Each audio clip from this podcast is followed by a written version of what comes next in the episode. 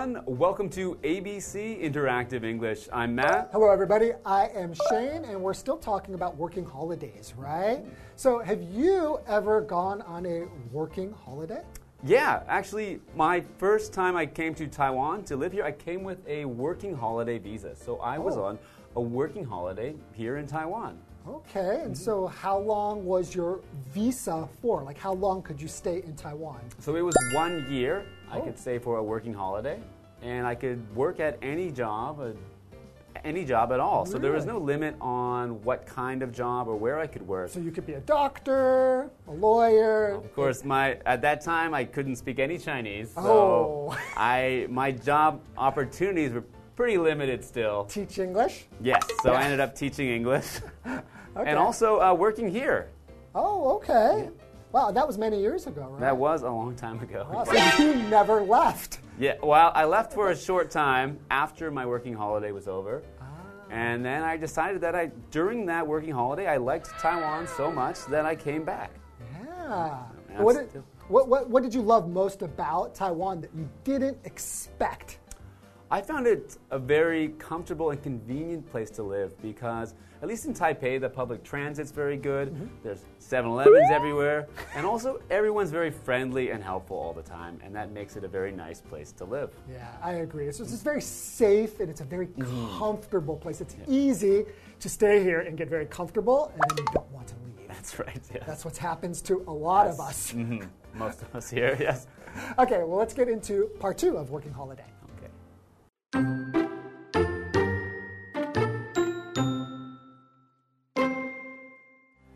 Zach gets more information from Brooke. Is a working holiday in New Zealand really a good idea? I have no doubts about it. I'll get to stay there longer than a tourist can. What difference does that make? It makes a lot of difference. For one, I'll gain a better understanding of the local people and culture. I don't think that's helpful.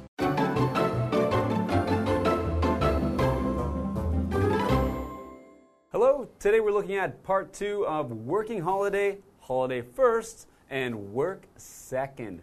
So, in the first part, we have two college students, Brooke and Zach, who are talking about what they want to do after they finish college. Mm-hmm. And Brooke has said that she is planning to go on a working holiday.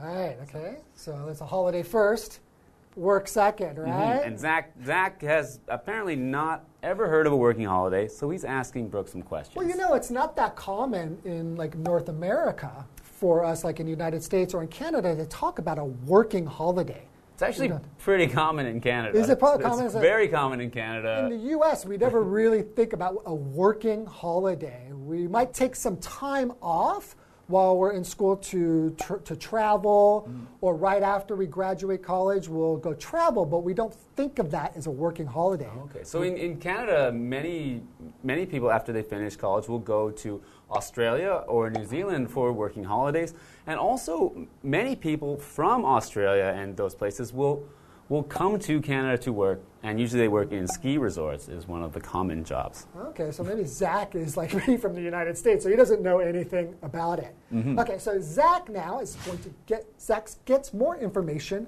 from Brooke about working holidays. So he's going to get some information. Mm-hmm. So information is a noun.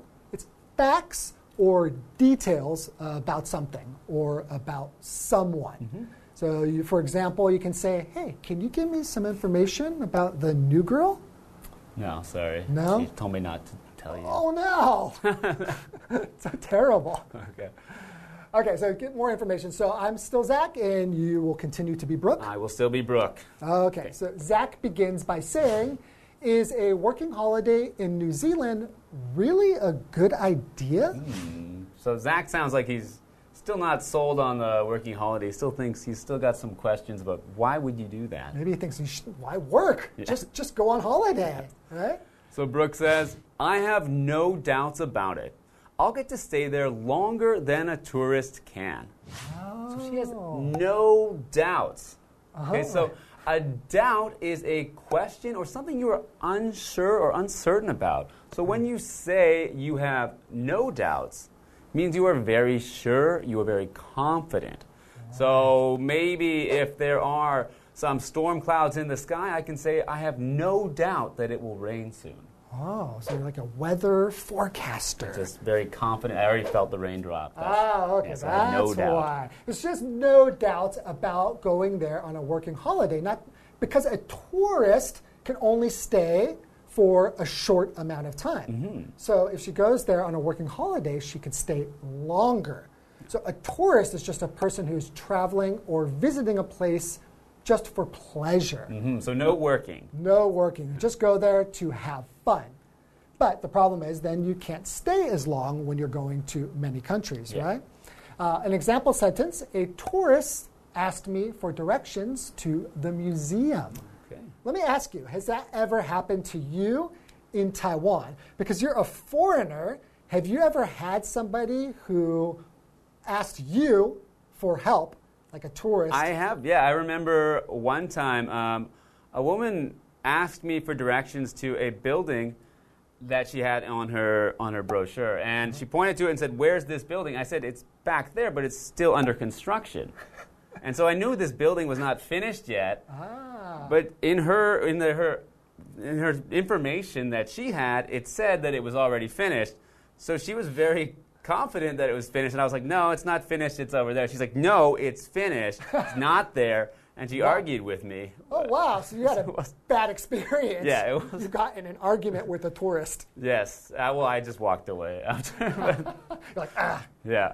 Okay. So Zach continues and says, "What difference does that make?" Hmm. Hmm. So he's saying like, why is that better or why is that worse? Why is it different? What difference does it make? Right. Okay. Brooke says it makes a lot of difference. For one, I'll gain a better understanding of the local people and culture. Hmm, okay. So if you stay there longer, of course, you're going to get a better understanding. And if you're working in that mm-hmm. country, you're going to kind of see more about the culture and the people in the country that you're working in, right? Yep, and here she's talking about gaining a better understanding. Mm-hmm. So to gain is a verb and it means to get more of something, and usually something that is good or wanted or beneficial. So it's good for you, it's something you want. But I know that my wife is always worried she's going to gain weight. She, I don't think she thinks that's very good. Well, it's usually something that's wanted, but yes, we also use it for gaining weight. And Yeah. gaining weight isn't always bad or good. It's just something that happens. You can gain or lose weight, and it's not a bad thing. In fact, to lose weight, usually you think to lose something is bad, Ah, right. but most people will think that losing weight is something good. So, So if you gain understanding about something, that's a good thing, right? So what is understanding? Understanding is just knowledge about something or about someone. So for example, you can say, my understanding is that it will rain all weekend. ooh, that's no good. Yeah, we can also say, you know, if I have an understanding of science, means I know about science. Do you have a good understanding of Chinese? Uh, I think I do now. Yeah, you've been here a while, right?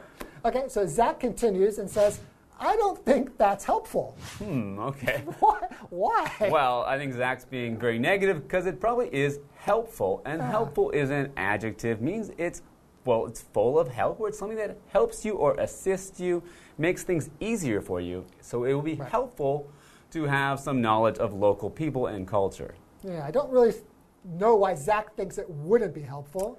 I don't know, maybe. You know, maybe Brooke can convince him why working holiday is good after the break. All right, let's let's see.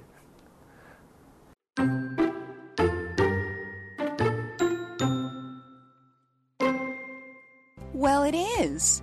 For another, I'll get overseas work experience. Many employers want that when they hire new people. Oh, that part is useful. Most importantly, I'll keep growing and improving.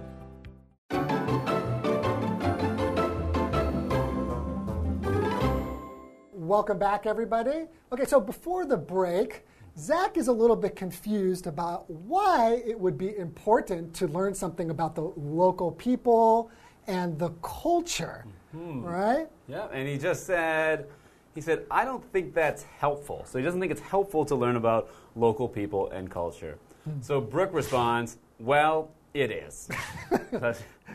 And it is, right? I mean, how could you think it wouldn't be hmm. useful? So she's just telling Zach, you're wrong. It is helpful. It is. For another, I'll get overseas work experience. Oh, okay. Many employers want that when they hire new people. Okay, so instead of just going somewhere for pleasure, mm-hmm. just traveling as a tourist, if you work somewhere, maybe when you go back to your home country and you want to get a job, mm-hmm. the employers will think, hey, that's really good. You gained a lot of experience working overseas, right? So an employer is a person or a company that pays people to work for them. Hmm. We also use the word employee for the person who works at a job for the employer. Right. So if you hire someone to work for you, you are an employer. If you get hired to work by somebody, you're the employee. So, for example, you can say, My employer is very kind to her employees. Okay, well, that's always nice. So we have another word which is to hire. So hire means to give someone a job or to let someone work for you. So an employer needs to hire employees, and so the boss needs to hire people to work at his company. And it rhymes with another word. If you hire somebody and then you get rid of them, you Fire. fire them, Somebody. right? So hopefully, if you get hired somewhere, you won't get fired. Yes, it's better to get hired than to get fired. Okay, so Zach continues, Oh, that part is useful. Hmm. Okay, so now he's thinking, okay, that, at least that's useful. At least having some overseas experience is useful, according to Zach. Because he can get a better job, maybe. Okay. So Brooke says, most importantly, I'll keep growing and improving. Okay. So we have a vocabulary word here, useful. So something is full of use, it's useful. It just means that something, if something's useful, it helps you do or get something that you want. Mm-hmm. So, for example, you can say English is a very useful language in the business world, That is true. right? So she said, I'll keep growing and improving. So when she says growing here, first, she doesn't mean she's going to get taller or fatter or anything like that. She means growing in terms of gaining experience, getting better, becoming a better person, Right. and also, as she says, improving. So improving is a verb, which means getting better. Right. So uh, I have been practicing skiing, and I am improving. Oh, Getting really? better at skiing. Where do you go skiing in Taiwan? Well, you uh, can, you know, you, Video a- game? No, there's actually some indoor skiing where you can go. Oh, wow, that's really useful when you're in Taiwan because there is no snow anywhere. It is good. It's a nice way to cool down too. Okay, well, that's all the time we have for today. We hope you have found this lesson very useful, and I think we have another part to talk about after this. All right, we'll see you next time. Okay.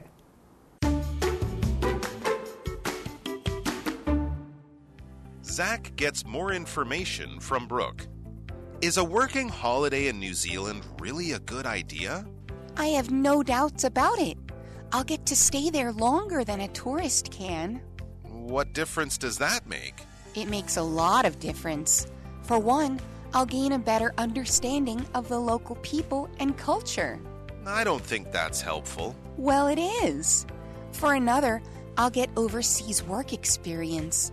Many employers want that when they hire new people. Oh, that part is useful.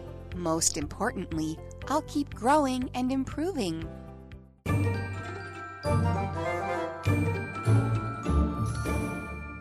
Hi, I'm Tina。我们来看这一课的重点单字。第一个，gain，gain，动词，得到、获得。What do you hope to gain from this class？你希望从这堂课学到什么？ 下一个单字，helpful，helpful，形容词，有帮助的、有益的。Your information is helpful. Thanks a lot. 你的资讯很有帮助，十分感谢。下一个单字，hire，hire，动词，雇佣。The company is going to hire more engineers. 这间公司打算雇佣更多的工程师。最后一个单字，useful，useful，形容词，有用的。The man gave us some useful information. 那位男子给了我们一些很有用的资讯。接着我们来看重点文法。第一个，somebody has no doubt about something，某人对于某事物毫无疑虑，也就是某人相信某事物喽。doubt 指的是怀疑、疑虑，在这里习惯用复数哦。我们来看看这个例句：I have no doubt about what you said。 我相信你所说的。下一个文法，make a difference，有所差别，带来改变。Difference 是差别、不同之处的意思。我们来看看这个例句：What you said made a difference。你说的话让情况有所改变。接着，我们来看下一个文法：For one，for another。一方面怎么样，另一方面又怎么样呢？我们来看看这个例句：You need to exercise more. For one, it's good for your health. For another, it helps you get better sleep. 你需要多多运动，一方面它对你的健康有好处，另一方面它帮助你获得更好的睡眠。以上就是这一课的重点单词跟文法，我们下一课再见喽，拜拜。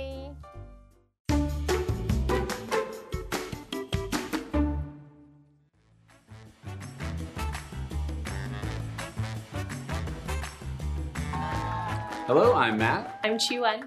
We're going to play Word Drop. We each have three cards that we haven't looked at yet, and on these cards are vocabulary words or phrases that we need to fit into a conversation as smoothly as we can. So, are you ready to get our conversation started? Yeah, I'm ready. All right. Okay. Let's begin.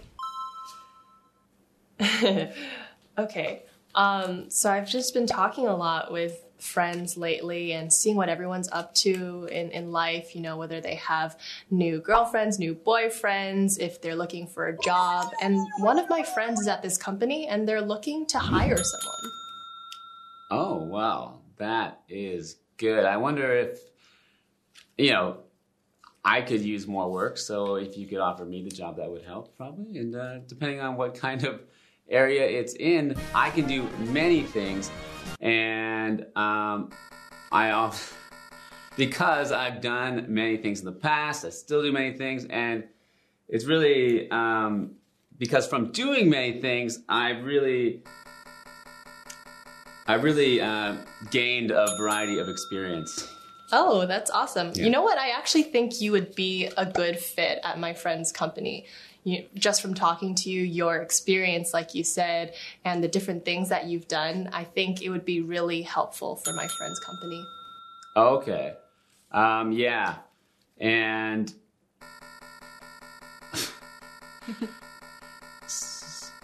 okay, yeah. So, um, yeah. So I don't want to talk about work all day. So let's talk about.